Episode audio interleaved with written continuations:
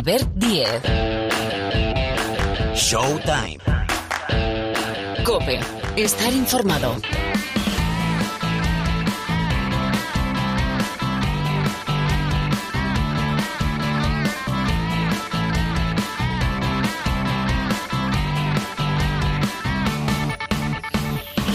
¿Qué tal? ¿Cómo estáis? Bienvenidos una semana más aquí al Rincón del Baloncesto de la cadena Cope. Aquí arranca una nueva edición, un nuevo capítulo de Showtime. Iba a decir que tenemos ya la recta final de la temporada, pues casi, casi, porque es que si no se va a acumular y a golpar absolutamente todo. Enseguida repasamos cómo está la Liga Endesa. Mira, la semana que viene vamos a hablar de esa parte baja de la Liga Endesa porque hablamos mucho de todo lo que está pasando por arriba. Bueno, lo del, lo del es espectacular. Hay entrenador nuevo en Zaragoza, en el Casa de Mon Zaragoza, que es uno de los equipos implicados en el descenso, en esa parte baja de la clasificación e intentar eludir, evitar esas dos últimas posiciones que, bueno, dejan el descenso a la Liga Leporo a esas dos últimas posiciones. Bueno, eso va a ser la semana que viene, pero enseguida la radiografía de cómo está la Liga Endesa, pensando en el playoff, pensando en la salvación y también en la situación del Real Madrid. Quinta derrota en casa seguida en el campeonato doméstico del conjunto de Pablo Lasso, que viene, por cierto, de perder el liderato, porque sabéis que se van actualizando los partidos. El Barcelona tenía muchos partidos pendientes, todavía tiene dos y ha recuperado el liderato de la Liga Endesa. Eso fue entre semana, con lo cual arrastramos los partidos pendientes más la jornada número 25. Todo esto lo ordena enseguida Pilar Casado. Y ya en la segunda parte del programa, que sé que tenéis muchas ganas, tertulia NBA. Sí, cruzaremos el charco y hablaremos hablaremos de ay, de los Lakers, de LeBron, de Damian Lillard. ¿Qué está pasando? Tomantas Sabonis. Bueno, la enfermería de la NBA que está absolutamente repleta, pero hay muchos nombres propios, hay muchas cosas que comentar con la doble P, es decir, Paniagua y Parra. Ah, y en la parte final, el diario del Movistar Estudiantes, ¿cómo está lo del Aleporo? Cuidadín, que decía aquel, con el que quede segundo. Lo digo por esa lucha entre Granada, Estudiantes, vamos a meter al equipo revelación ICG Forza Lleida, porque el primero sube directo. Y después hay playoff entre el segundo y el noveno. Mm, muchos decían, no, hombre, no, esto va a ser un paseo para el Movistar Estudiantes. Nadie dijo que esto iba a ser fácil. Lucas Fagiano después nos trae el diario del esto, el diario de un jugador de la Leporo. Bueno, y el supermanager, habrá que ponerse serios, ¿no? ¿Cómo nos habrá ido esta jornada? Se lo preguntamos a José Luis Gil. Todo esto y más historias que irán eh, surgiendo. 60 minutos más o menos aproximadamente de baloncesto. El sonido lo pone Sergio López, el ingeniero López en la sala de máquinas. El saludo de Albert Díez al micrófono. Ahora aquí en Showtime manda la Liga Endesa.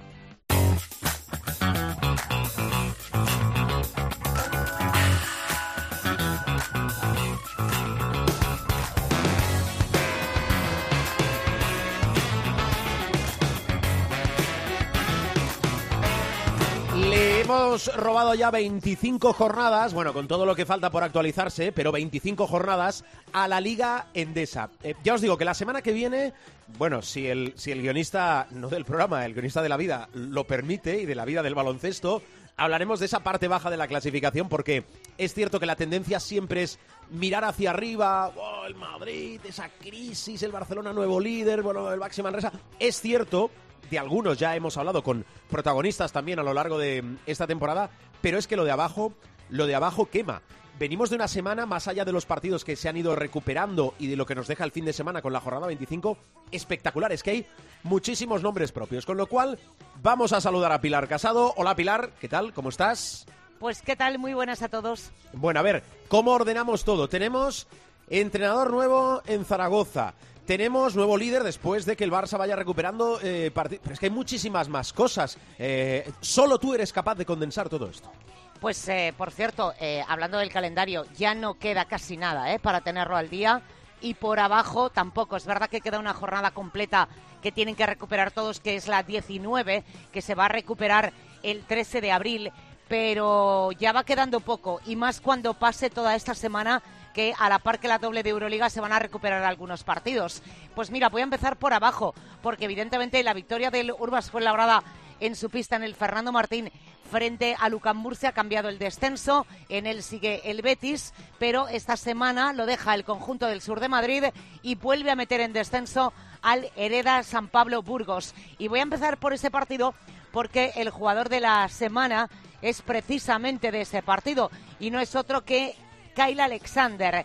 En el 105-95 es el jugador de la jornada 25, valoración de 37 después de un partido en el que alcanzó los 30 puntos con un 6 de 6 en tiros libres, 9 de 12 en tiros de 2 y 2 de 2 en triples. Pero es que además capturó 9 rebotes, sumó una asistencia, una recuperación y sacó 5 faltas. Todo esto, como digo, 37 de valoración en solo 22 minutos y 44 segundos. Pero es que además ese partido deja otros muchos números. Por ejemplo, esos 41 puntos del Urbas Fuenlabrada en el último cuarto, insisto, último cuarto, hay que destacar también los 32 del UCAM Murcia. Es decir, en total, en 10 minutos de baloncesto, se anotaron 73 puntos, lo cual supone un nuevo récord en la Liga Andesa en cuanto a anotación conjunta. Mejora los 72 de un Adeco Estudiantes Cáceres del año 2001. Con 71 queda un Lenovo Tenerife Juventud del 2020 y un Caja San Fernando Llanera Mallorca del año 2005. Esa cifra de 41 puntos eh, le sirve para colocarse al Urbas Fuenlabrada en el cuarto lugar en el ranking de mejores anotaciones en un cuarto. Está liderado por un Valencia Basket 21-22 que le endosó un 47-23 al Río Breogán en el cuarto final.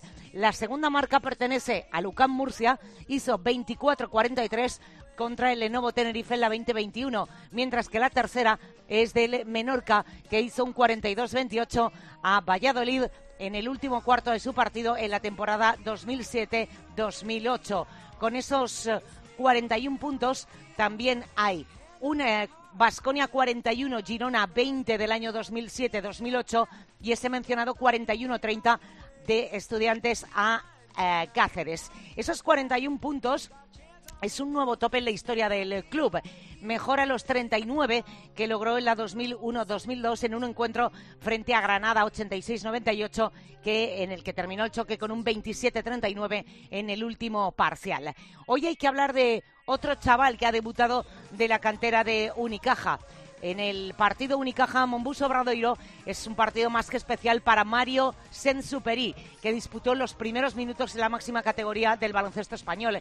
Quien no conozca a este joven base malagueño, hay que hablar de él y eh, primero ubicarlo. Es criado en la cantera del Club de los Guindos, saltó al parque en el minuto 39 y además sustituía al que es su ídolo, que es Alberto Díaz. Tiene 15 años, y 11 meses, con lo cual se une a ese selecto club de auténticas figuras que debutaron siendo muy niños como Ricky Rubio, Luka Doncic o Carlos Alocen. Del mismo modo, Mario supera o se convierte en el jugador más joven en jugar con Unicaja en la Liga Andesa. Supera los 16 que tenía recién cumplidos Pablo Sánchez, que fue el sexto debutante más joven en la ACB. Hoy hay que hablar de Alex Abrines la verdad es que la bromita en Twitter, la marinera. Pero lo mejor de todo, eso era un Alex Abrines que después de cuatro meses largos en el dique seco, en el partido frente al Gran Canaria del domingo por la tarde, eh, bueno, pulverizó datos. En menos de dos cuartos, porque no llegó a jugar dos cuartos, Alex Abrines alcanzó los 20 puntos con 24 de valoración. Dos tiros de dos y cinco de seis en triples afirma la mejor actuación en los seis partidos que ha jugado desde que volviera de la lesión. Ese es, como digo, Alex Abrines. Una semana más se apunta a los nombres propios, como no, Marceliño Huertas que aparte de llevar un micrófono y de conocer un poquito su sentido del humor, hay que decir que los dobles dobles de Huertas siempre son tienen algo especial. Bueno, pues en esta ocasión Huertas lidera el Lenovo Tenerife la victoria frente al San Pablo Burgos con un 13-13 con 19 de valoración. Firmó su mejor marca en pases de canasta de la temporada, 13, y se queda a 4 de su propio tope en la Liga Andesa que son 17. Si hablamos de su influencia en la pista, hay que hablar de un más 16 durante los 30 minutos que disputó en el choque. Es decir, un líder. Y como bien dices, hay chico nuevo en la oficina. Sakota se hace cargo del banquillo del Casa de Zaragoza. Viene acompañado además de la incorporación de Sean Kilpatrick hasta final de temporada para ver si en esa parte baja de la tabla que se está moviendo entre las 7 y las 8 victorias, si no se meten más líos de los que ya está el conjunto aragonés. Sí, vaya temporada ¿eh? del Casa de Monzaragoza, bueno, muy agitada. Lo hay para todo. Betis se ha cambiado de entrenador. Recuerdo, Zaragoza ha cambiado de entrenador. Hereda San Pablo Burgos y te explico la historia, ¿verdad? Dos veces. Así que vamos a ver si se cumple esa teoría del que primero se pone nervioso es el que se acaba yendo al pozo. Bueno, Dragan Sakuta, que es un veterano de esto de, los banquillos. Y el padre, y el padre de Dusan. Sakota. Efectivamente, sí, sí, de familia, de familia y saga, en este caso, de baloncestistas. Eh, a ver, jornada número 26. Cuatro partidos se van al sábado.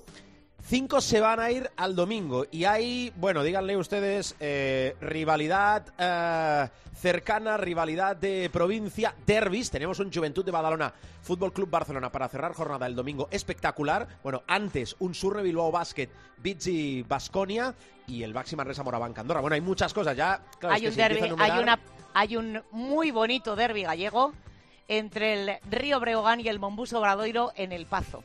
Sí, fíjate, es que estaba mirando. Ese, la abre junto con el Burgos Casa de Monzaragoza. Eh, después tenemos también Real Madrid Fuenlabrada. Es curioso que coincidan tantas rivalidades. En este caso, del País Vasco, de la Comunidad de Madrid, de Galicia, eh, de Cataluña, en esta jornada. Pero bueno, es, lo que tenemos. Antes recordar que el miércoles se recupera un aplazado que es de la jornada 20. Sí. Eh, muy importante para los dos equipos que lo van a jugar en el Palacio de los Deportes de Murcia. UCAM Murcia, Río Breogán en puesto de playoff el UCAM Murcia. Y el Río Breogán tiene un calendario, mm, pues iba a decir que un poquito complicado, teniendo en cuenta que solo ha ganado tres partidos fuera de casa. Mm, buen dato. Pues eso el miércoles, ¿eh? Murcia, Río Breogán. Eh, Casado, antes de que digas lo, que quieras, te quiero preguntar, porque yo creo que es pregunta obligada por la situación que hay. Em, en el Real Madrid, calma con la situación después de perder el liderato de la Liga Endesa o algo que quieras destacar y no te acabe de cuadrar. A ver. Mira, eh, yo ayer eh, estuve haciendo números porque es evidente, es una realidad, que todos estamos mirando al puesto de base, Hay muchas cosas en, eh, lo que estaba pasando en la situación del Real Madrid que, insisto, hay calma. Es decir, que nadie ponga la cabeza de Pablo Lasso ahora mismo en una picota porque no lo van a hacer. Otra cosa es que dentro de dos meses pierdas 20 partidos seguidos. Entonces, a lo mejor, bueno, pues oye, después de si sumas 20 derrotas, igual pasa algo. Pero como digo, ahora mismo eh, hay tranquilidad, igual que la había hace exactamente tres semanas.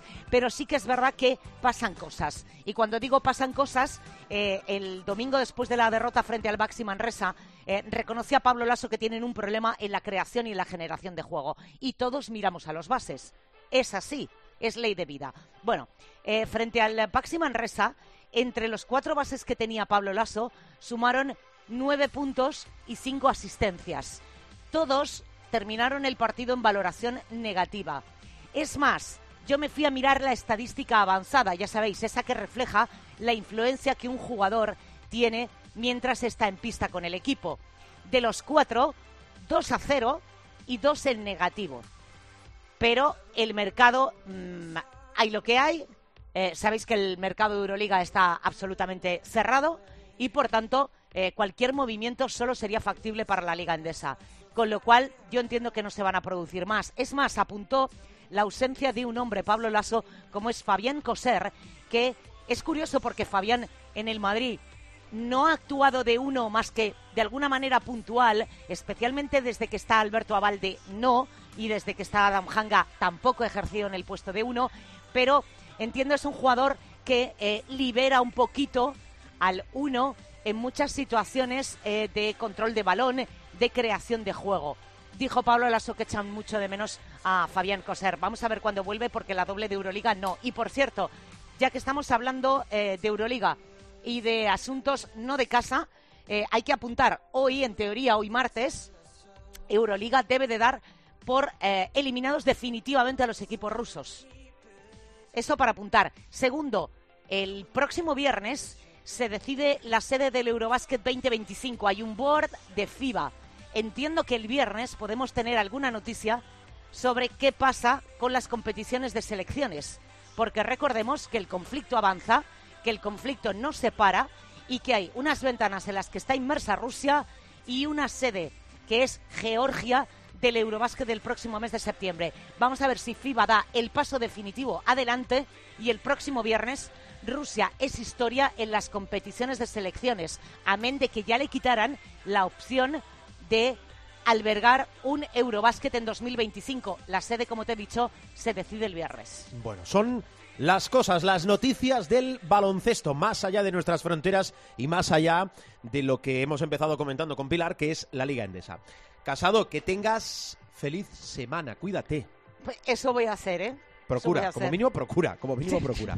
La semana que viene te escucho. Gracias, Pilar. Un beso, chao, chao.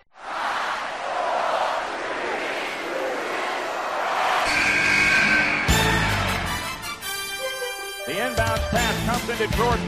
Here's Michael at the foul line. A shot on Elo. Good! The Bulls win! They win! They do have a timeout. Decide not to use it. Curry, way downtown. Bang! Bang! Oh, what a shot from Curry! Megasol con ganas de jugársela. They do have a timeout. Decide not to use it. Curry, way downtown. Bang! Pues eso, territorio NBA con, con dos auténticos sabios, nuestro profesor, el profesor de la COPE, Miguel Ángel Paniagua, ¿qué tal? ¿Cómo estás? Muy buenas. Hola, profe. ¿Bien tu semana? Bien todo, bien. Y además ¿Sí? me alegro de tener a Rubén con nosotros, que falta nos hacía. Me tiene usted que aclarar eso, pero pe- permíteme que salude primero al, al aludido Rubén Parra, que es, bueno, yo creo una de las personas, si no la que más baloncesto NBA ve en España. Se habla de gente que trabaja para él haciéndole los resúmenes. Hola Parra, ¿qué tal? ¿Cómo estás? Aquí andamos, no, que va. Ya quisiera yo tener a gente. Ahora estamos fenómenos, ¿eh? Esta es de la mejor época de la temporada para ver baloncesto, que hay partidos a las 12, es una cosa loca. eh, puede incluso que a las 5 Espérate te al último fin de semana de, de marzo cuando cambiemos la hora. Te puedes acostar incluso a las 5 de la mañana. Eso es un- vamos, un- una, Qué maravilla, ¿eh, profe? Acostarse a las 5 de la mañana, ¿eh? una cosa de locos. Eso ya, casi, ¿eh? En las primeras en mi luces. caso ya pasó a la historia, pero, en el pero mío sí, también. sí, eran qué tiempos aquellos que nos acostábamos a las 5, sí. por motivos diversos y no solo por la NBA y el baloncesto. Bueno, os quiero preguntar, eh, porque el hospital de campaña eh, viene marcando mucho estos eh, días en la NBA. Por ejemplo, Parra, mm, eh, ¿qué tiene Stephen Curry? A ver, lesionado, y, y ¿tú crees que vamos a, por ejemplo, en los playoffs, ver a Curry de nuevo en las pistas o no? Yo entiendo que sí. Eh, le hicieron una, una eh, imagen eh, eh, justo después del partido. se descartó afectación ósea. Es daño ligamentoso en el ligamento de- del tobillo del pie izquierdo. No creo que vuelva a jugar hasta que termine la temporada porque dijeron que le iban a reevaluar en dos semanas y, y quedan apenas 20 días de competición. Acaba el, el 10 de abril esto. Pero yo creo que entiendo que para el para playoffs sí, sí que va a estar. Porque hay que recordar que termina la NBA y luego hay una semana de play-in y hasta el fin de semana siguiente eh, no empiezan los playoffs. O sea, tiene una semana más incluso después de haber terminado la temporada para poder recuperarse. Yo creo que a, a playoffs va, sí va a llegar. Y, y la buena noticia, entre comillas, de que Curry eh, no esté, es que podemos ver a, a Clay Thompson otra vez eh, asumiendo responsabilidades. Y el otro día, aunque perdieron, volvió a hacer un gran partido y ya se empiezan a ver eh, gotitas de, de lo que ha sido siempre Clay Thompson, que es pues uno de los mejores tiradores de la historia. Tiene más espacio, es cierto, sin Stephen Curry. ¿Coincides, profe? Eh, Sí, de lo que sí, sabes sí. también, es decir, eh, playoff igual a Curry, Curry igual a Sí, playoff. sí, sí. Seguro, seguro. Esa es la, la idea. Y como bien dice Rubén, pues bueno, eh, florecen otros jugadores de los múltiples que de los múltiples talentos que tiene Golden State. Aunque yo creo, y esto es una opinión personal, que vuelvo a lo mismo, ¿no? Las lesiones son un elemento diferenciador en los últimos años en la NBA. Han dado y quitado, de hecho, posibilidades de título a muchos equipos y ah, la NBA tiene que mirar muy bien el tema del calendario, siempre lo decimos, ¿no? Las lesiones son cada vez más recurrentes y lo que es peor, cada vez más graves. Eh, ahora mismo que hay gente para todo en términos de big data y de estadísticas y tal, hay un eh, prohombre de- del tema de las lesiones que se llama Jeffrey Stotts, que le podéis seguir en Twitter, y cuando cuando él tiene una base de datos de lesiones en las grandes ligas y eh, la profusión de lesiones en la NBA sigue siendo altamente preocupante. Y esto lo llevamos diciendo desde hace mucho tiempo. El calendario es muy extenuante a pesar de que los clubes han mejorado todo el tema de transporte porque van en aviones privados, etcétera, pero el calendario sigue siendo el mismo. Y no quiero pensar como esto se amplíe, que eso es más o menos algo eh, descontado ya en el tiempo. A 32 equipos, como vamos a administrar la fatiga ¿no? y la, el tema de las lesiones. Pero bueno, eh, en lo que concierne a Golden State, Golden State lógicamente va a estar en los playoffs y es más que probable que Curry esté ahí ayudando, aunque también digo que eh, el oeste no me parece que este año vaya a ser para, para Golden State. Todo es posible, ¿no? Pero veo a Phoenix potentísimo y, y Golden State, como no estén todos sanos, eh, va a ser muy difícil que, que puedan superar el, el nivel que tiene no solamente Phoenix, sino los equipos que están punteros. Utah Jazz también me da una impresión magnífica. O sea, en ese sentido yo creo que Golden State tiene mucho talento, incluso cuando están todos juntos y todos sanos, pero este año el oeste está carísimo. Tercero, eh, Golden State, terceros los Warriors ahora mismo en el oeste. Un paréntesis en esto que estamos comentando, pero ahora actualizamos más nombres propios. Eh, os pregunto a los dos, en el debe de la NBA de cara al bueno futuro a corto medio plazo, ¿qué sería? Eh, recortar el calendario, ajustar lo que yo pasa por entiendo por recortarlo y sobre todo lo del All Star serían los los dos grandes temas, los dos temas pivotales, profe. Sí, hay hay un estudio. Eh muy significativo que ha hecho la NBA a nivel interno eh, mm, sobre temas de calendario, ¿no? donde hay propuestas, eh, quizás los propietarios que siempre han sido más eh, proactivos, ¿no? como Mark Cuban y compañía, que hablan de un calendario de 62 partidos, más o menos, reduciendo el número de veces que se juega interconferencia y asegurándote por lo menos un ida y vuelta ¿no? en, en, uh, frente a los equipos de, de, la, de la costa distinta, digamos, o de la conferencia distinta, ¿no? Ahí sí que se mantendría el ida y vuelta, pero en lugar de jugar tres, cuatro veces contra equipos de tu conferencia, eso se reduciría un poco más.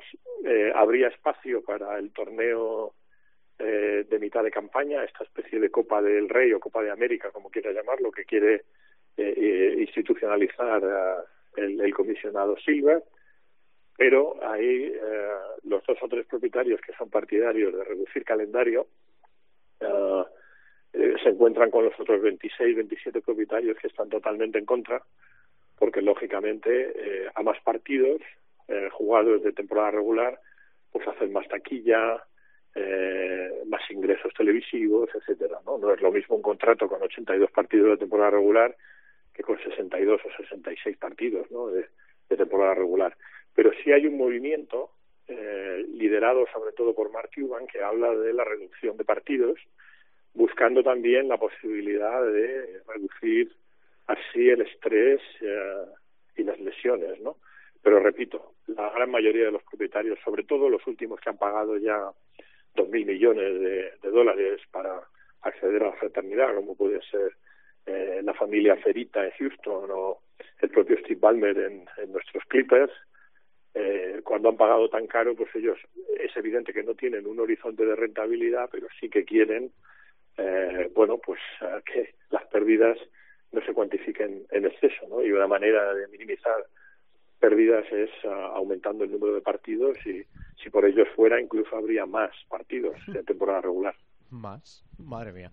Vale, Parra, eh, el futuro de la NBA, eh, calendario y sobre todo lo del, lo del All-Star, reformular esto o añades algo más? Yo lo de los 60 partidos lo veo inviable porque es que darle 11 partidos eh, de, local a cada equipo y, y, eso son 50, 60 millones en, en beneficios en, en, grandes mercados, estoy hablando sobre todo. O sea, a los Warriors le quitas eh, 11 partidos como local y le estás haciendo palmar 50, 60 millones de, de, dólares. Lo que sí veo es que en vez de 82, aún eh, con las dos nuevas franquicias, estoy hablando, eh, en vez de 82 partidos, pues lo bajarán a 78, a 76. Eh, parece una chorrada, cuatro o seis partidos menos, pero sí se nota a la hora de, espaciar los, los encuentros eh, a lo largo de un año.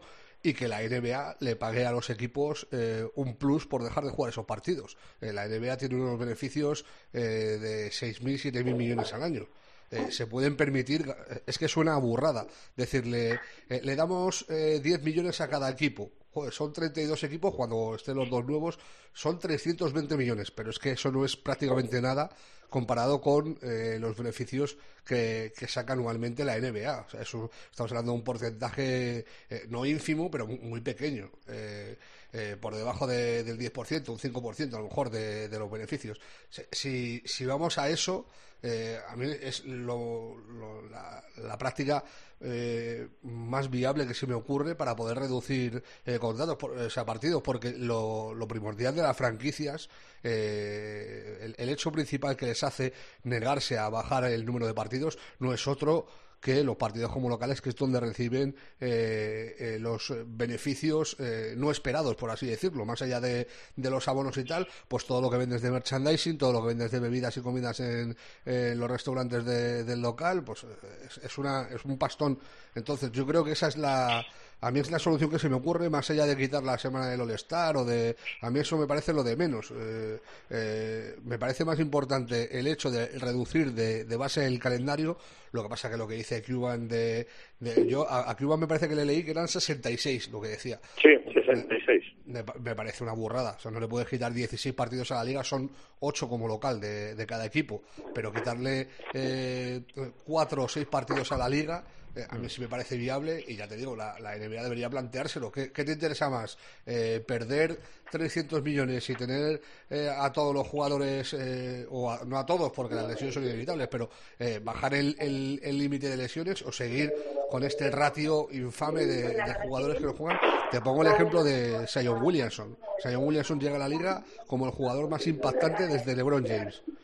Eh, eh, ayer dijo Charania que eh, con casi total seguridad este año no iba a debutar. O sea, se ha perdido este año entero, el año pasado la mitad y el, y el primer año, la, la, primera mitad también de la temporada. O sea, en tres años ha jugado poco más de un tercio de los partidos.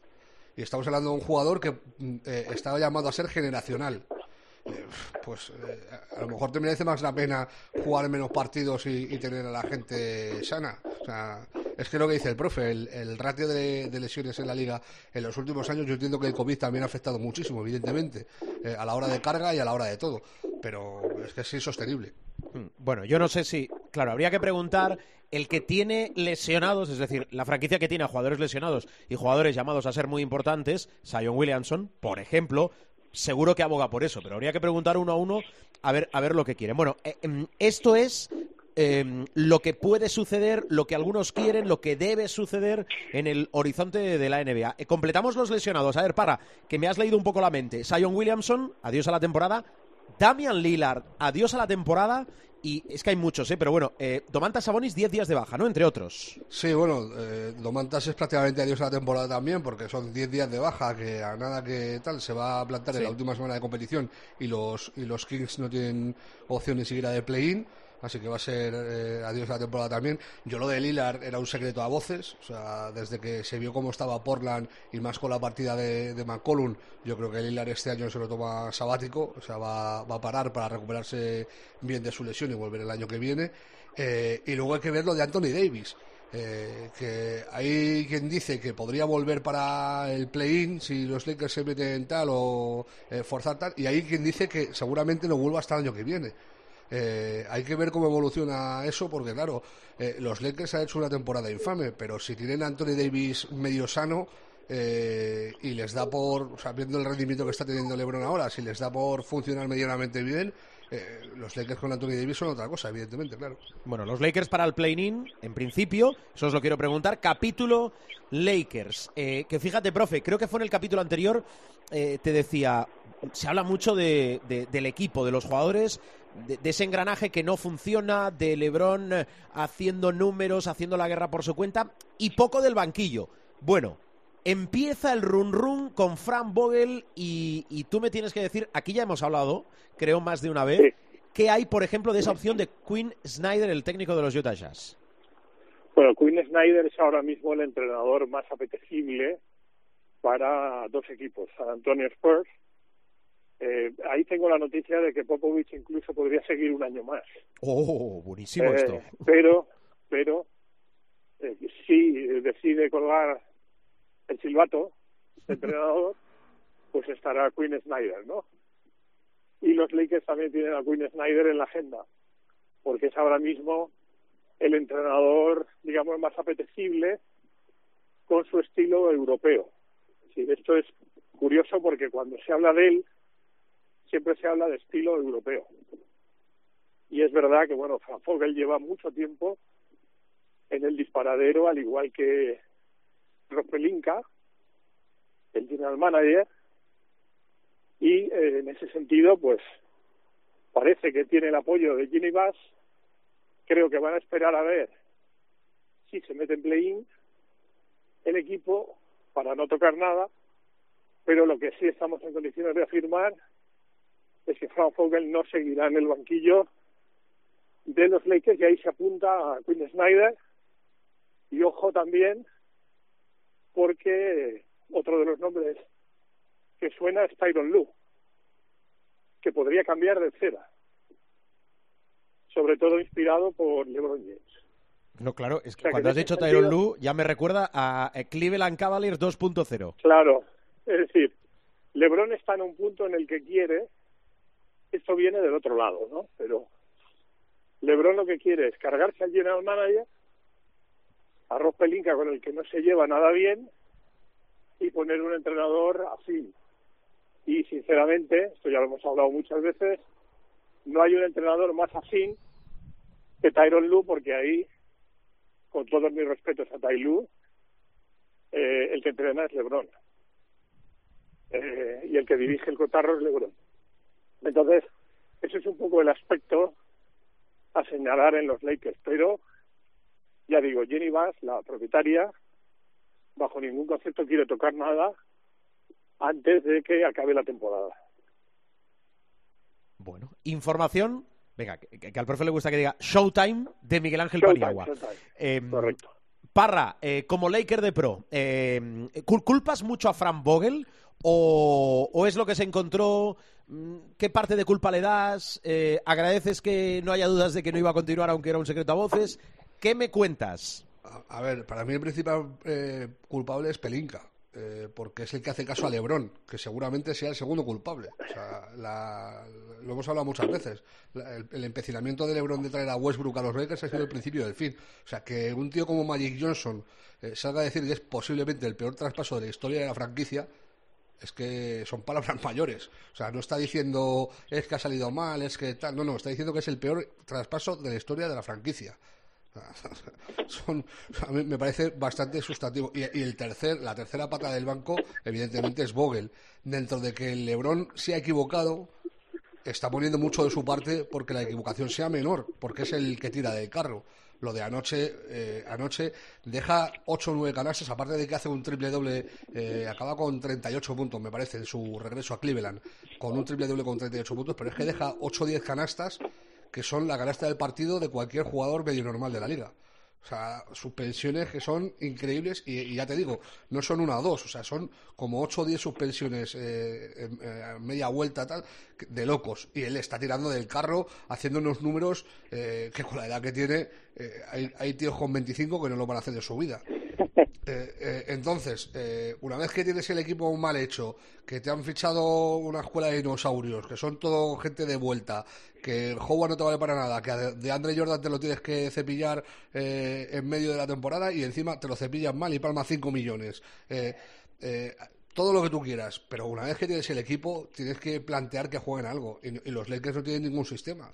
O sea, los Lakers es que LeBron salga y haga lo que tal y, y- que Westbrook eh, pues un día tire eh, triples a, una esquina del tablero y otra eh, en la jugada siguiente la robe y enchufe para forzar la prórroga. Pero eh, eh, las más de esta temporada son Westbrook haciéndolo fatal y las menos, ayer por ejemplo jugó bastante bien Westbrook, pero son las menos. Entonces, eh, tú, tienes un equipo y tienes que intentar funcionar con él. eh, y, y Vogel lleva toda la temporada dando bandazos. O sea, es imposible saber cuál es el quinteto de los Lakers. Y estamos a 10 partidos del final de temporada. Y es imposible porque es que te los cambia teniéndolos sanos, o sea, sin, sin que haya evolución de jugadores lesionados o no, de un partido para otro eh, te cambia dos, tres titulares. Es, es, eh, igual te juega con LeBron de 5, que te salga a Dwight Howard, que el, el único que en medio se ha instituido ahí es, es Reeves, que la verdad que ha sido la sorpresa grata de los Lakers esta temporada. Y luego Malik Monk, que es eh, la tercera vía anotadora, en muchos casos la segunda, eh, igual es titular, que lo utiliza de sexto hombre, pero tampoco lo afianza como sexto hombre. O sea, es que es eso, que estamos en 10 partidos del final de la temporada y no hay ningún patrón lógico en el, juego de los Lakers más allá del LeBron sistema. Bueno, vete preparándote los partidos de, la semana en curso, eh, que lo repasamos enseguida. Le pregunto al profe si, seguro que sí, ¿eh? pero algo que el pueblo deba saber, que nos dejemos en el tintero, profe. Bueno, habéis hablado de Damian Lillard. Damian Lillard tiene la eh, intención clara de abandonar Portland si puede, ¿no? Entonces, ah, dentro de los muchísimos rumores que hay eh, en cuanto a él, pues ah, él lo que sí está claro es que a pesar de que ha manifestado de manera invariable su lealtad a los Portland Trail Blazers, lo cierto es que su agente está buscando está buscando salida, ¿no? Para para.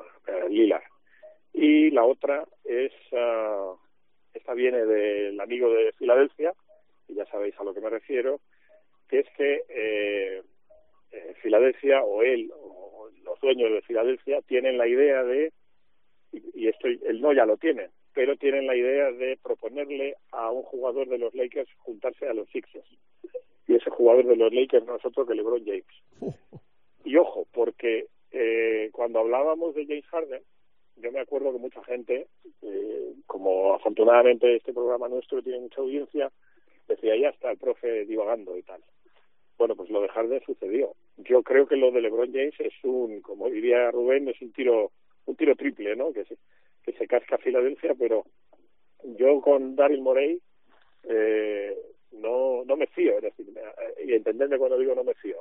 Eh, me fío totalmente porque es amigo, pero no me fío de que no pueda conseguirlo. Entonces, eh, probablemente ahí haya la promesa de que si él va a Filadelfia, Filadelfia elegirá el día de mañana a su hijo y puede cumplir el sueño ahí. O sea que ahí se lo se lo ha trabajado muy bien LeBron James y Filadelfia va a pegar ese disparo. O sea que dos noticias que el pueblo tiene que saber a través de, como dices tú, ¿no? A través de, de Showtime. Una es que Lillard, con todas las posibilidades del mundo, no va a seguir en los Portland Trail Blazers y que Filadelfia, es cierto que se va a tirar un triple, pero hay que tirárselo, es decir, hay que ser valiente y tirárselo. Y ya sería la leche que LeBron James acabara en, en Philly. Sería Pero la leche. estamos, Co- cosas más raras se han visto, de- pero esta sería rarísima, pero bueno. Sí, sí, pero bueno, yo lo dejo caer porque cuando Daryl Morey comenta, y esto es un off the record absoluto, pero cuando comenta este tipo de cosas, nunca puedes decir, ala, qué locura, porque ya ha demostrado que cada vez que alguien dice, ala, qué locura, Ujú. eh, lo de Harden y tal, pues luego sale. Entonces, yo lo dejo caer y si el día de mañana no sale, pues es lo normal. Y si sale, pues mira, eh, o- ojalá eh, pueda jugar con su niño y tal, y nos apuntaremos otro tanto, en modestia aparte. Semana del 21 de marzo de 2022. Escucho la respiración y el saliveo de Rubén Parra, que, que más allá de los partidos, yo creo que quiere añadir algo más. Sí, básicamente. LeBron pasó el otro día a Carmalón como segundo máximo anotador en liga regular de, de la NBA. Eh, está a, a poco menos- a poco más de 1.400 puntos de Karim Abdul-Jabbar, que si tiene salud y todo va medio normal, el año próximo debería eh, pasarle, convertirse en el jugador con más puntos en liga regular. Hay que decir que LeBron ya es el máximo anotador de la historia de la liga si se cuentan playoffs.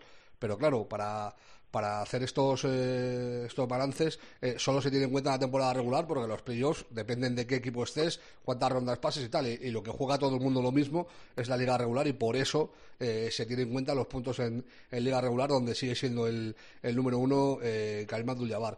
Luego otra, eh, eh, eh, quedan 10 partidos más o menos de media. Hay eh, los Clippers, por ejemplo, le quedan 9, hay algunos a, a los que le quedan 11, pero a la mayoría le quedan 10 partidos. Y hay cuatro equipos pugnando por la primera plaza de, de la conferencia este. Y dudo mucho que se solvente eso hasta los últimos días. O sea, que es importante porque normalmente, por ejemplo, Fénix va de- su- entiendo que dará descansos a partir de la próxima semana a jugadores porque ya es eh, prácticamente matemático que va a ser el mejor equipo de la liga regular. Está a un partido de hacerlo matemático. Le saca nueve partidos a, a los Suns, o sea, a los, eh, a los Grizzlies. Pero en el este están Miami, Filadelfia, Milwaukee, Boston con dos partidos y medio. Y a ver hasta dónde llega Boston, que lleva una racha descomunal Sí. eh, y lo están haciendo de, de maravilla. No descarto que de pueda sí, incluso sí. Incluso acabar eh, primeros de esa conferencia. Luego tengo una pedrada muy rápida Pues y es que creo que los Nets quieren acabar octavos en liga regular para jugar el primer partido el, toda vez que no, les- no creo que les dé tiempo a, a pillar a, a Cleveland eh, para intentar acabar eh, jugando el play-in fuera de casa. Y yo tengo una pregunta, ¿qué es mejor? ¿Jugar con Kyrie Irving fuera de casa con público en contra o jugar en casa sin Kyrie Irving? Pues yo creo que los Nets eh, prefieren casi que jugar con Kyrie Irving fuera de casa. O sea, que, que piensan que tienen es, más es- opciones Es, buena, es rocambolesca, pero es buena, ¿eh? creo que tienen más opciones de, de ganar jugando con Kyrie y Durant juntos, eh, aunque sea eh, con el público en contra. Y luego la última, un apunte muy rápido, de que no hemos hablado nada de eso, eh, del March Madness, de la Liga Universitaria. Sí, apuntamos la semana pasada con Miguel Ángel eh, la radiografía, pero si quieres dale con nombres propios. Básicamente, eh, a mí el bracket me duró cuatro horas y media, Bien. que es el, es eso. es- es el año que menos me ha durado un bracket, yo creo, de la historia. En, en el momento en el que eh, Richmond se cargó a Iowa, mi bracket se fue a esparragar, pero es que ha caído ya Kentucky, eh, la número 2 en la zona este de- del cuadro. Eh, que eran para muchos favoritos al, al título. Cayó con St. Peters, que ya eh, tiene el título de Cinderella, de Cenicienta del campeonato, porque ha pasado al, al Sweet 16 después de eliminar a Murray State. Se tendrá que ver con Purdue, y yo entiendo que ahí ya eh, lo tendrá más complicado. Ha caído Baylor. El único número uno que ha caído hasta ahora es Baylor, que era uno de los favoritos también a llegar a la Final Four. Perdió contra North Carolina en un partidazo de los Tar Heels. Y quedan tres números uno, que son Kansas, eh, Gonzaga y Arizona. La mayoría da como favorito a, a Gonzaga, tiene a, a Chet Holdren, a ese eh, jugador, a ese siete pies pivot que puede ser un número uno del próximo draft, pero el que yo me quedo con Drew Time, que es en la NBA no va a rascar bola en su vida, pero es un jugador, a mí eh, el otro día pensando, digo, es un Pinone del siglo XXI. Oh, mí John Pinone, me, sí, sí. me encanta Drew Time, eh, la forma que tiene de jugar y tal, y para mí los favoritos son Arizona eh, que, que, eh, son número uno también, igual que Gonzaga y que Kansas, pero de los tres yo creo eh, que este año puede ser el, año de, de Arizona. Y por último, eh, decir que también cayó Auburn, que era otra de las favoritas con el número 2, perdió contra Miami, Florida y, y- y a la primera de cambio, en la segunda ronda, se ha quedado fuera del torneo. Ha habido muchas sorpresas, yo creo que uno de los años con más sorpresas en, eh, en la NCAA, decimos todos los años casi lo mismo, pero es que es verdad, es un torneo que, que se presta mucho a eso, de ahí lo de eh, la locura de marzo. Y de todos los partidos que hay eh, en el Swiss 16, yo me quedo con uno que es histórico por nombres y, y también quizá por, por los jugadores a los que podemos ver, que es el North Carolina contra UCLA, con la Universidad de UCLA de California, dos de los equipos con, con más anillos y que, con más anillos, bueno, con más títulos de Sí, universitarios Y, y que se van a enfrentar en esa ronda por, por pasar al, al Elite High. Vale, eh, información, servicio, ¿eh? Todo lo que nos ha traído Parra. Oye, nos quedan los partidos de la NBA en esta semana. Eh, ¿Tus destacados cuáles son? Hay un montón. Eh, en la madrugada del martes al miércoles, o sea, en la noche del día que estamos grabando, Sí. a la una hay un Milwaukee Bucks contra Chicago Bulls. Eh, en la madrugada de- del miércoles al jueves, o sea, ya sería el jueves a las doce y media, horario buenísimo, tres a la vez, Celtics contra Jazz, Miami Heat contra Warriors y Minnesota Timberwolves contra Suns, son tres partidazos. En la madrugada del jueves al viernes a las dos de la mañana, Nuggets contra Suns. Eh, en la madrugada del sábado a la una, Wolves contra Mavericks. El domingo, en la madrugada del sábado al domingo, a la una hay un Heat contra Nets y un Memphis contra Milwaukee. Y luego, la noche del domingo a las 12, a medianoche, un Suns contra Sixers. Y el último que he elegido es eh, en la madrugada del domingo al lunes, a la una y media, eh, los Mavericks de Luka Doncic contra Utah Jazz. Es importante eh, todos estos partidos porque eh, encierran enfrentamientos directos que pueden ser clave para, para lo que resta de temporada, para las posiciones eh, finales. Y hay que decir una cosa, he mirado el calendario de los Lakers porque soy masoca, le quedan 10 partidos y hay eh, dos enfrentamientos directos contra los Pelicans, que son clave porque hay siete que en condiciones normales los Lakers no van a poder ganar. O sea, tiene dos contra Denver, tiene contra los Suns, contra Filadelfia. O sea, eh, es de suma importancia que gane a los Pelicans si quiere por lo menos tener el factor cancha en, el primer partido del, del play-in. Bueno, explicado. Eh, qué bien, Parra. Me lo paso en grande, de verdad, con vosotros, cada semana y aprendo un montón. Muchos nombres propios, ¿eh? Eh, esta semana en, en nuestra tertulia NBA. Profesor eh, Miguel Ángel, gracias, ¿eh? Nada, muy rápido, que cuatro horas y media que le duró el bracket a Parra es un récord. A mí me duró diez minutos, porque eh, había apostado claramente por Kentucky en la Final Four, o sea que imagínate. Y que no se me olvide, eh, Robert Sarver, el dueño de los Phoenix Suns, la NBA lo va a echar, ¿vale? Eh, no es noticia para esta semana ni para la que viene, pero se ha iniciado ya el proceso final de investigación. Hay una enorme, enor- tremenda presión eh, por parte incluso de, de gente de derechos civiles, senadores, colectivos, sí, sí, sí. Sí, sí, sí. Y eh, es de- está decidido que la NBA va a hacer un Donald Sterling, es decir, le va a invitar a irse, que venda la franquicia y punto. Evidentemente, para mí, se lo, se lo merece, independientemente de que el equipo va como un cañón. Te lo iba a decir, que es que es está cogiendo tintes de, de Sterling, pero, pero vamos a, a marcha Total. forzada. Y por cierto, Albert, déjame, perdona que se llevamos fatal No, de tiempo, tranquilo. pero Dale, dale. so- solo tres segundos. Eh, no sé si la gente está siguiendo mucho eh, Showtime, la, la serie de Winning Time, la serie de los Lakers. Eh, yo se lo comentaba al profe fuera de micrófono. A mí, si te abstraes de, de que está basada en personajes reales y tal, está graciosa, es curiosa tal, pero lo que le están haciendo a Jerry West, eh, a mí me parece, un- un- o sea, eh, traspasa todos los límites de lo concebible. O sea, están haciendo una imagen de un hombre que, por cierto, declaró eh, llevar con depresión eh, 60 años, eh, estar enfermo de una enfermedad eh, eh, mental eh, causada por los malos tratos de su padre eh, en su infancia. eh, y le están retratando de una manera, eh, no es que sea ácida o, o que sea satírica, no, no, está yendo mucho más allá y me parece que se les ha ido la mano, se les ha ido la mano cuatro pueblos, o sea, cuatro pueblos.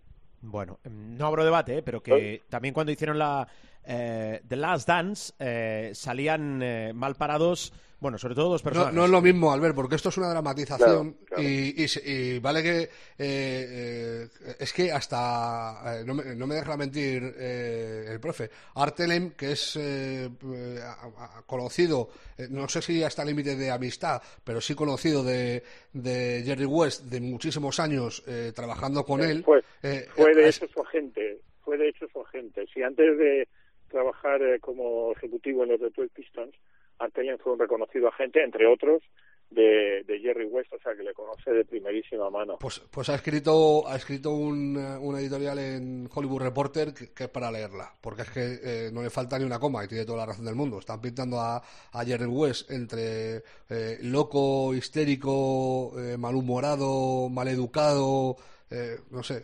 y, y ya te digo, es una persona que ha sido muy importante en la historia de la liga, tanto dentro como fuera de la pista. Y el retrato que están haciendo de él es, es cruel. O sea, es que Pero la palabra es hacemos cruel. una cosa. O- os pregunto la semana que viene por este tema. Me la apunto y os pregunto la semana que viene a, a los dos. ¿Os parece? Venga. Muy bien. hacem- hacemos Tú eso. mandas. Gracias, Pani. Un abrazo muy grande. Un beso, un abrazo, profesor. Eh, Parra, eh, te mereces mi reconocimiento. Cuídate. Feliz semana, querido. Un abrazo. No sé por qué digo Elite High siempre. En vez de decir Elite 8, digo High. No sé por Pero qué. ¿sabes se que te hemos entendido? Se me viene, se me viene el high del subidón de, ¿sabes? El De- sí, el hype. sí, sí. No sé, no sé por qué. Me pasa de toda la vida, además. En Estados Unidos me miran como si fuera un poco imbécil. Bueno, adiós, Flow. Adiós, Cuídate. chao.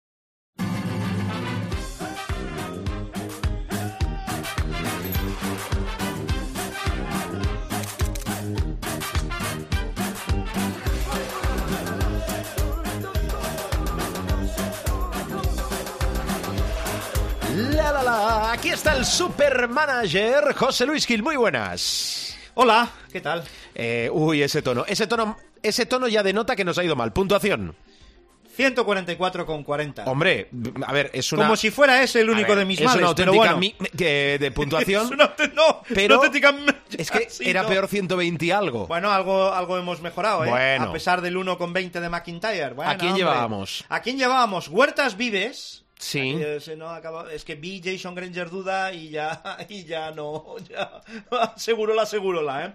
Eh, Musa, Parra, Rivas y McIntyre. Claro, un poco quizá el problema, ¿no? De llevar a tres jugadores del Juventud, porque dentro teníamos a Tomic, Tavares, Poirier, y nos atrevimos con Moneke y nos salió bien, 27 con 6. Sí. Nos atrevimos con Moneke y nos salió bien. Con, con el para bonus. bien y para mal, con, ¿eh? el, con el bonus de Sí. victoria del Baxi Hombre, es uno de los grandes petardazos de esta jornada y de la temporada, sin duda, porque recordemos que el Baxi ha ganado en el Palau y en el Wizzing, que Ya de no por sí de que el Baxi ganó en el Palau. de por sí ya es ya difícil ganar al Madrid y al Barça. Eh, tiempo. imagínate eh, eh, a domicilio. Bueno, entonces, clasificaciones, querido Gil. De la jornada, para que P. No, Pacara P Medium. Esto de leer deprisa. Pacara P Medium, vencedor de la jornada 217,4. Pablo Carpe se llama el manager. Suponemos que se llama Sí. el manager que lleva a este equipo. El arco de Teseo, 215,2. Voy a mirar la mitología griega, a ver eh, qué, qué- qué- qué mito representaba Teseo. Y Erdavid Team de Mideo, 214,8. Nos hemos ido al puesto 289. Eso de la en jornada. La jornada. La general. Es aburrido, pero es así. No hay quien me gane. Jorge Bio- guion bajo Chapeldún, 3.885 puntos. Carlafor de Rabedu, 3.837. El Mon de la Huila, 3.815,8. No hay quien me gane, ahora mismo está el sexto en la general global, eh, en una eh, liga donde ocupamos el puesto 237. 289 en la jornada, 237 en la, en la general, y ahí estamos, que no, que no, que no arranca esto, no, no, A ver, no eh, tira para arriba. no. Gil, ya, no sé, ya no sé qué hacer. Es, Es que lo que ya no preguntar. sé qué hacer. No, ¿Qué no- hago? no te iba a preguntar si sabes qué hacer, sino cambios a la vista o recomendaciones. Recomendaciones. Pues, eh, claro, y es que mm, el 44 de Kyle Alexander no me, no me da confianza. Mira, os voy a decir una cosa, que lo comentamos al inicio del programa. La batalla del playoff y la batalla de arriba es muy apetecible, pero lo que quema mucho es lo de abajo, con lo cual... Vamos a ver cómo se estrena en este nuevo proyecto Sacota en Zaragoza. Es que Vamos no, a ver no, Burgos. es que- Mira, ¿quieres que busque al, al- al jugador de Zaragoza más, más notable? Mira, Venga. voy a buscar. Dion Thompson. Dion Thompson. Tiene que. Una, dos, tres, cuatro, cinco valoraciones por encima de 15 puntos en las últimas 1, 2, 3, 4, 5, 6, 7, 8, 9, 10 jornadas. O sea, en una de cada dos jornadas, Dion Thompson hace 15 o más de valoración. Vale. No está mal. Mira, pu- puede ser, puede ser Muy una, bien, Gil. una- una y tal. Mira. A mí me, yo tiraría más por Matt Costello, que parece Sí. que viene muy bien de racha, el jugador de Basconia, pero, eh, haced lo que queráis. Sí, sobre todo hacedlo. Y mirad antes de hacerlo. Eh, 144. Estoy ilusionado con una auténtica de, de puntos. G- Gracias, Gil. De nada, es que, es que no, no son días para. Esto está. va- Vamos, vamos muy de capa caída. Venga, que tenemos más cosas.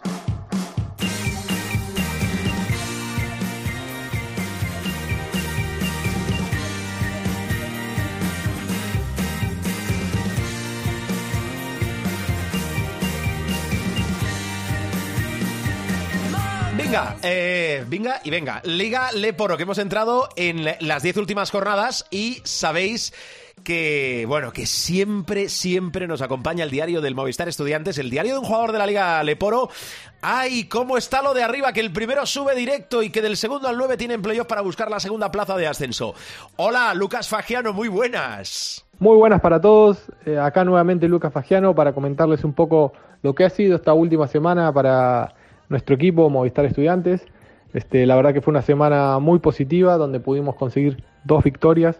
Primero en casa el día martes frente a Tau Castelló, una victoria muy amplia donde el equipo tuvo una, una actuación muy buena eh, en líneas generales, en todas las líneas, así que muy contentos. Y luego el día domingo eh, frente al Mansa de visita, un, un pabellón que es de los más complicados en la liga. Y bueno, el equipo tuvo una sólida actuación y, y la verdad que, que, bueno, contentos por, por conseguir la segunda victoria en la semana.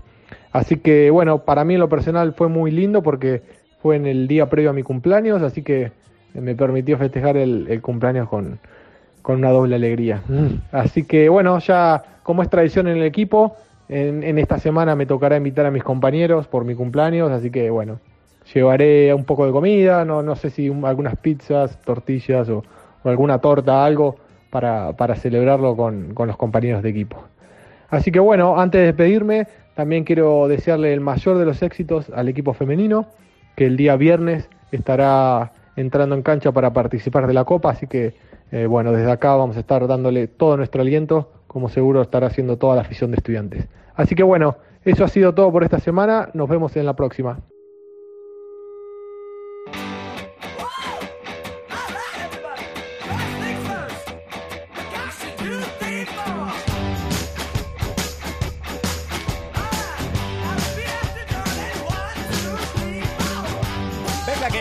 Bajamos la persiana del capítulo de esta semana. Sabéis que salimos habitualmente los martes y que a través de nuestra web www.cope.es buscáis nuestro espacio, el espacio de Showtime, nos buscáis, nos encontráis, nos escucháis y nos descargáis. Podéis encontrar todos los sonidos, es decir, los capítulos, no tan solo de esta temporada, sino de temporadas anteriores, que llevamos ya unas cuantas, ¿verdad? Desde... Sí, sí, sí, sí, desde diciembre de 2010, casi nada al aparato. Bueno, eh, mucha precaución, que el virus todavía está fuera, que tengáis una feliz semana y como siempre os digo, que el baloncesto os acompañe.